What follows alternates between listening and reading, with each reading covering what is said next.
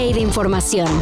Titulares nacionales, internacionales, música, cine, deportes y ciencia en 5 minutos o menos. Cafeína.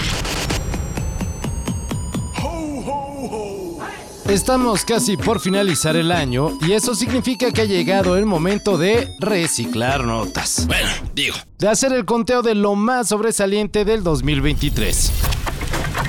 Políticamente en México, este año fue la antesala de los comicios presidenciales del 2024. Con Xochitl Gálvez y Claudia Sheinbaum como virtuales candidatas. Y esperando a que Movimiento Ciudadano eche a su gallo. Y pues listo. Para el olvido las precampañas. Las broncas por una ministra con tesis plagiada y las peleas de AMLO contra todo lo que se oponga a sus decisiones. Lo que no se debe olvidar es la ayuda a Acapulco, ya que luego del paso del huracán Otis, el puerto quedó irreconocible. Y se prevé que su total reconstrucción tomará años. No me queda más que decirles chinguen a su madre a todos los que nos gobiernan. Fox.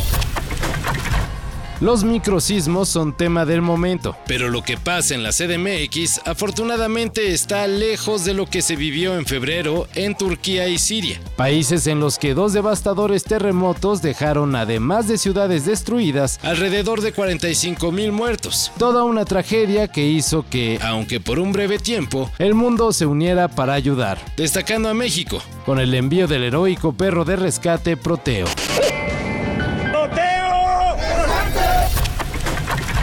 Este 2023 echamos una miradita, o mejor dicho, toda una checadota al futuro. Un futuro que causa mucha fascinación y también, pues, un poquito de zozobra. Explotó la tecnología basada en tecnología artificial con ChatGPT como primer ejemplo en manos del público, y SpaceX sentó las bases para que los viajes espaciales estén al alcance de todos. Digo, a cambio de una muy, muy, muy buena cantidad de dólares. Ah, pero también comenzamos a sentir aún más los efectos del calentamiento global. De hecho, recordemos que el director de la ONU declaró que ya estamos en la era de ebullición global. Así que no sorprende porque este año vivimos sequías, graves incendios forestales y el verano más caluroso de la historia. De hecho, este 2023 el planeta rebasó los 2 grados por encima del promedio de la era preindustrial. Soy malo y eso es bueno. Yo jamás seré bueno y eso no es malo.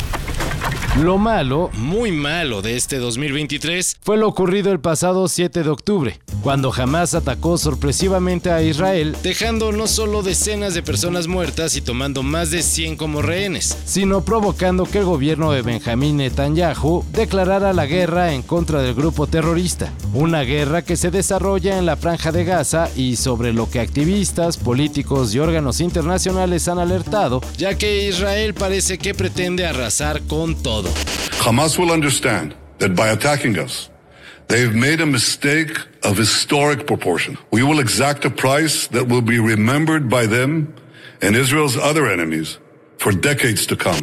Y bueno, ni hablar del conflicto bélico entre Ucrania y Rusia. Ese todavía sigue ahí. Y no hay para cuándo termine. A grandes rasgos, estos son los acontecimientos que marcaron este año. Y podríamos terminar señalando la compra de Twitter por Elon Musk. O que la OMS decretara el fin de la emergencia mundial por el COVID-19. Pero mejor recordemos que este año se creó la vacuna para salvar a las abejas. El más que milagroso rescate de cuatro niños que duraron perdidos 40 días en la selva de Colombia y que un náufrago australiano sobrevivió más de tres meses a la deriva en el océano. Lo más sorprendente, con su perrita. Y lo más risible, como cierta marca de atún no desaprovechó la oportunidad para colgarse el evento. Ah, que esta humanidad pues. Todo esto y más de lo que necesitas saber en sopitas.com. El guion corre a cargo de Álvaro Cortés y yo soy Carlos el Santo Domínguez. Cafeína.